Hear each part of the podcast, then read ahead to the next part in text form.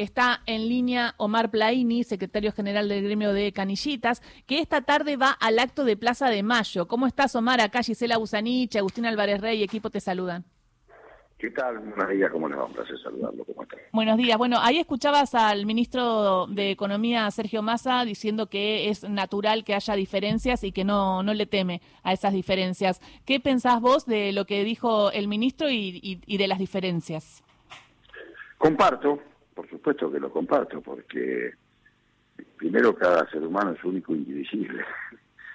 Eso en primer lugar. En segundo lugar, en la construcción colectiva es bueno que haya diversidad, siempre. O sea, la unicidad este, puede ser una limitante.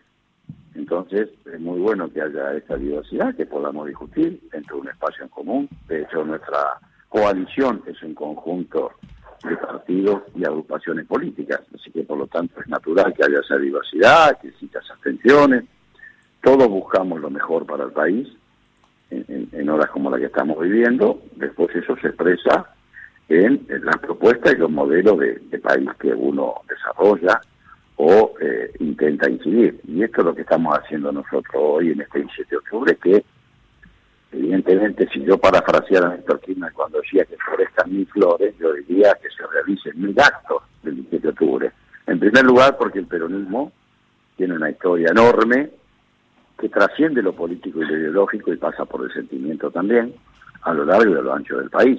Ya llevamos 80 años de historias y esto es el peronismo y seguramente ya tiene carácter remanente, así que por lo tanto comparto las definiciones del ministro y después también está claro que cada sector este, defiende los intereses que representa.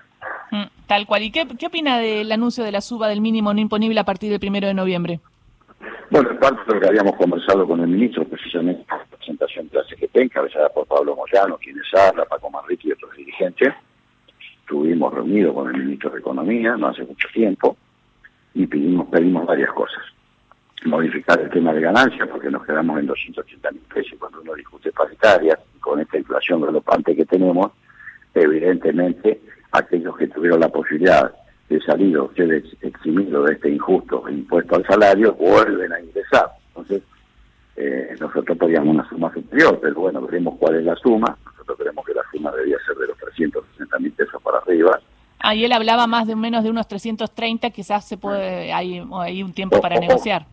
Ojalá se tire un poco más el ministro del paso un poco Al menos 350 mil, dice. Eh, no, nosotros, eh, si, nos guiamos por el RITE y por los números que había, que veníamos manejando, que manejaba el propio gobierno, tendría que estar manejando esa polinómica que es el RITE, tendría que estar en 360 mil.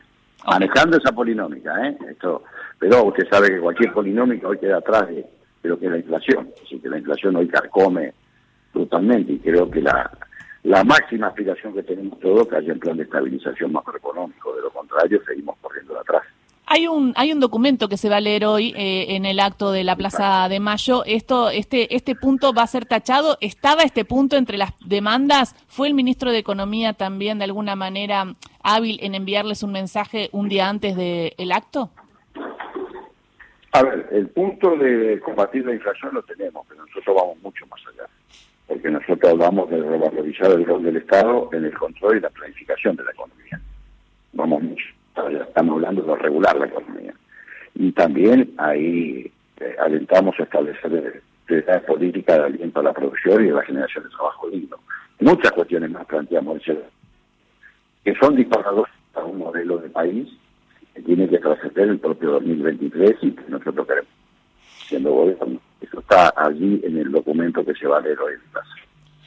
Omar eh, Plaini, ¿cómo le va? Agustín Álvarez Rey lo saluda. Le quería preguntar puntualmente por esto, no por este documento, porque quizá la particularidad que va a tener eh, el acto del que va a participar este conjunto de, gremios que, encabeza Pablo Moyano que son parte de la CGT, es que van a haber allí algunos funcionarios eh, del gobierno nacional y el documento parece muy duro, ¿no? En, en, referencia a los pedidos que se le hace a un gobierno del que esos funcionarios forman parte. ¿Cómo hay, ¿Cuál es la lectura correcta sobre estos funcionarios que salen a la calle a reclamarle a un gobierno que es propio que haga las cosas que todavía no hizo? A ver, en primer lugar, el acto eh, es de más de 100 expresiones del conjunto del campo nacional y popular. Si bien esto se dispara a través de las organizaciones sindicales que integramos la CGT y las otras organizaciones hermanas, CTA, aquí van a participar sectores de la producción como la Confederación General Económica, la CEGERA, este, cooperativismo, organizaciones sociales, políticas, el TJ de la provincia de Buenos Aires, encabezado por Máximo Kirchner, el diputado nacional. No sé quiénes son los eh, referentes nacionales que van a estar, lo veremos a la hora, tenemos una reunión unas horas antes en una organización hermana, quienes van a estar. Pero el documento no hace más que resaltar eh, lo que nosotros planteamos en el 2019 cuando queríamos ser gobierno. Queríamos volver para ser mejores. Y ser mejores significa mejorar todo lo que hicimos hasta allí. Por eso nosotros, con políticas que hacen a la esencia del peronismo. Por ejemplo, impulsar una reforma tributaria integral progresiva. Por ejemplo, establecer un estricto control estatal sobre el comercio exterior, por donde se nos van nuestras riquezas, vitícolas, granarias, minerales. Bueno, estas son las cosas que nosotros estamos planteando. Documento no es duro, es un documento que plantea la esencia de lo que es el peronismo, cómo nace el peronismo con el, a mediados del siglo pasado, en su propia fundacional, eh, acto fundacional, y luego cómo retomamos parte de esta política en el 2003. Esto es el documento, digamos. Eh, no es la dureza de un documento, es la realidad de, una situación que vive la Argentina y que nosotros queremos avanzar, porque el 83 para acá, a punto de cumplir 50 años de democracia, hay algo que no pudimos estabilizar, salvo en breves terreno que es la macroeconomía, y nosotros debemos resolver la macroeconomía.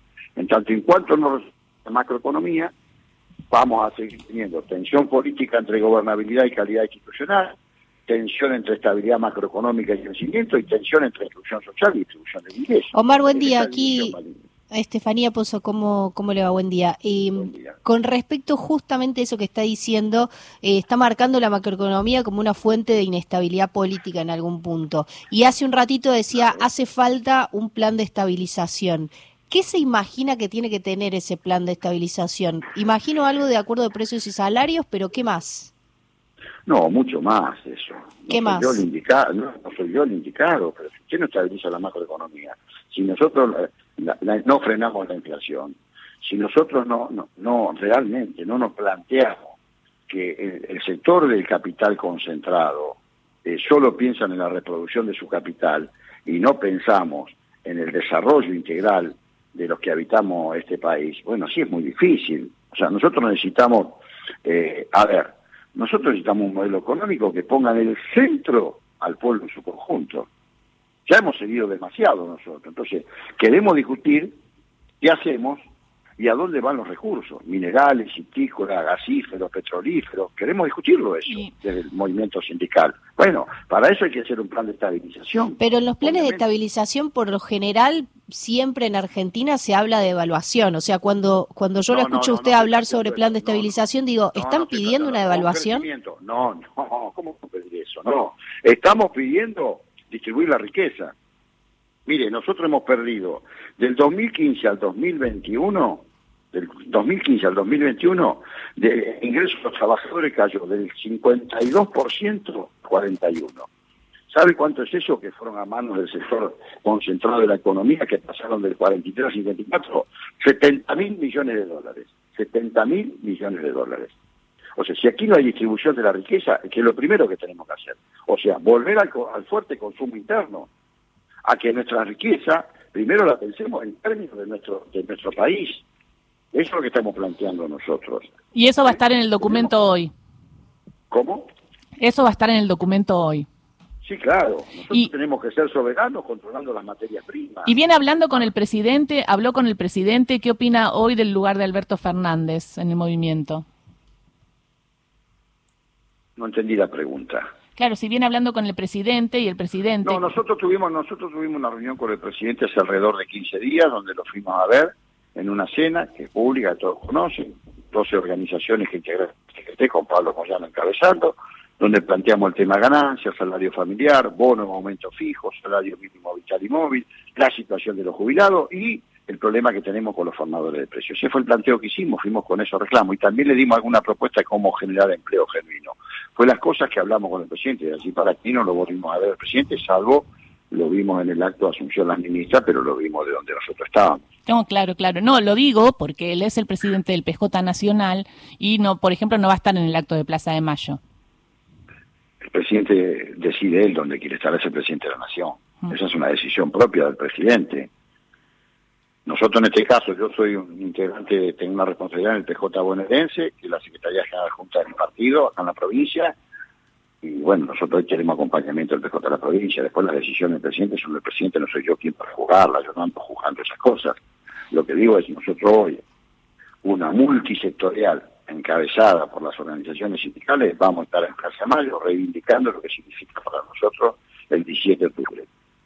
Es lo sentimiento, es lo político y es lo ideológico. Por eso el documento tiene ese contenido que ustedes van a escuchar hoy cuando se lea en, la Plaza de Mayo. ¿Se sabe quién lo lee?